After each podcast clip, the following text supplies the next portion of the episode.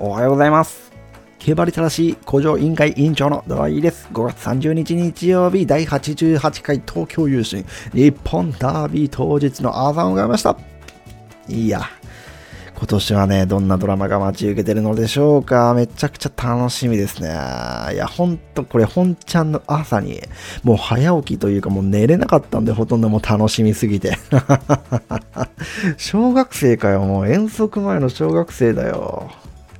えー、まあ、ダービーも早速いきます。収録時点5時38分現在、えー単勝人気1番人気1番エフフォーリア1.9倍、2番人気サトノレイナス5.5倍、ここまでが、えー2頭しか10倍切っておりません。以下、ワンダフルタウン11.4、グレートマジシャン12.7、シャフリヤール14.8、ディープモンスター16.2、えーここまでが20倍切ってまして、以下、ヨーホーレイク、タイトルホルダー、ステラベローチェ、グラティアス、レッドジェネシス、アドマインハダル、えーバスラットレオン、ヴィクティファルス、バジオ、ラーゴム、タイムトゥーヘブンという形で続いていきます。はい。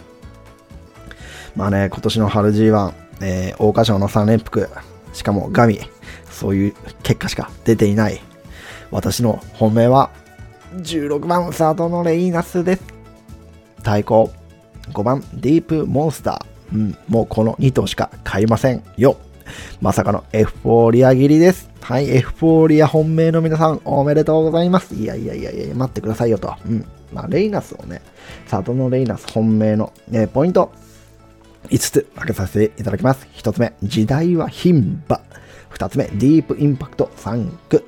えー3つ目、ルメール騎手と、えー国枝先生のコンビ。え4つ目、えー6月1週、えーダービーが明けた次の週、ダービーが明けたダービーが、ダービーを終えた次の、えー6月1週東京島の新馬戦の勝ち馬というポイント。最後、5つ目は、私のペーパーオーナーゲーム POG の指名馬だということです。はい。多分ね、多分というか、うん。まあ、ここでね、エフフォーリアを素直にね、買うのがね、本当はね、いいんでしょうね。うん、だけどそんなことできない。できない。できない。それはできない。うん。はい、えー、時代は牝馬。時代は牝馬。はい、今、時代は牝馬ですね。うん、去年の G1 勝ちを見ても、えーコバ混合の G1 見ても、えー勝ったのは本当フィエールマンだけです。フィエールマンのハルテンだけ。まあ、こう言ってね、今もう本当ジェンダーレスの時代ですよ。で、牝馬によるダービー乗船、えーグレード制導入以降ですけども、1996年 B1 ハイジ、えー2007年ウォッカ、2014年レッドリベールと、まあ、わずか3頭でね、まあ、2007年ウォッカ3番人気1着になりました。まあ、レッドリベール以来7年ぶりの挑戦となりますが、まあ、その頃とは本当時代背景もまた変わって、こうやって牝馬ばかりが勝っている中で、こうやって日本ダービーも、えー一戦級がね、うん、まあ、重賞勝ちこそないんですけども、えー阪神ジュベナイルフィリーズ2着、桜花賞2着という馬が参戦してきました。うん、まあ、これ無視できませんよね、やっぱ。そして、えールメールジョッキーと国枝先生のコンビ。はい。ルメール騎手は、まあ、言わずもがな東京2400メートルで、えートップの成績を収めているジョッキーです。えーこちら2018年から2020年までの、えーデータなんですけども、まあ、ルメールジョッキー、東京2400メートル、勝率34%、連帯率58%、副勝率はなんと68%です。はい。そして国枝先生もですね、まあ、この条件を非常に得意にしてまして、えー勝率27.8%、連帯率41.7%、副勝率は50%です。はい。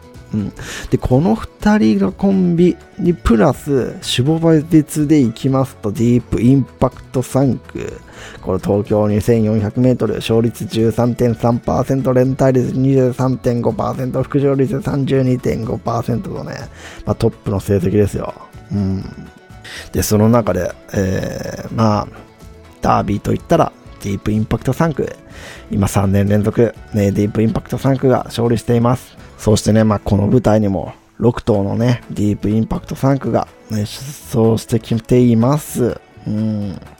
まあこのクラシック、まあ、この世代戦を見てきても、まあ、ディープ3区やっぱ以前に比べるとやっぱ少なくなったなというのがあるんですけどもこうやって活躍して出てきてますんで、うーん、やっぱ今年もディープじゃないかなっていうのは思ってます。はい。そして、えー将来は活躍、6月1週東京芝、えー新馬戦勝ちの G1 馬、えー見ていきますと、えー13年ジュベナイルフィリーズ勝ったレッドリヴェール、2014年皐月賞勝ったイスラボニータ、18年 NHK マイルカップ ケイアイノーテック、また同じく18年マイルチャンピオンシップのステルヴィオ、18年阪神ジュベナイルフィリーズダノンファンタジー、19年桜花賞グランアレグリア、19年朝日杯フューチュリティステークスサリオスと、この6月1週、ダービーが行われた次の週の東京の芝の新馬戦勝った馬っていうのが G、えー G1 を勝っている。うん。またペーパーオーナーゲーム、私、あのー、里のレイナスを指名してまして、まあ本当去年のね、もう1年前、えー東京芝の新馬戦勝利してからもうずっと1年間追いかけてきて、まあここでね、里のレイナスを本命にしなかったらもう一生後悔するんじゃないかなというふうにちょっと思ってたりするんですよ。うん。なので、えーダービーはもう本当里のレイナス本命でいきます。はい。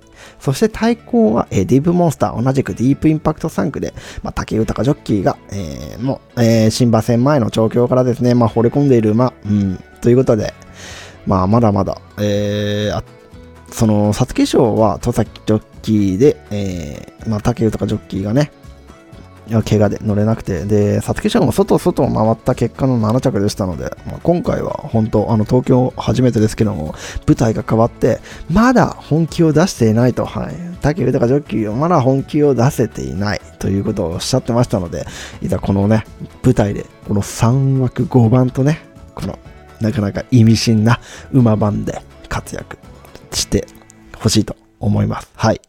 そして、エフフォーリア、うん、1枠1番、うん、先行馬、いいですね。うん、盤石だと思います。まあ、それぞれのね、陣営がほんと、勝たせまいと。うん。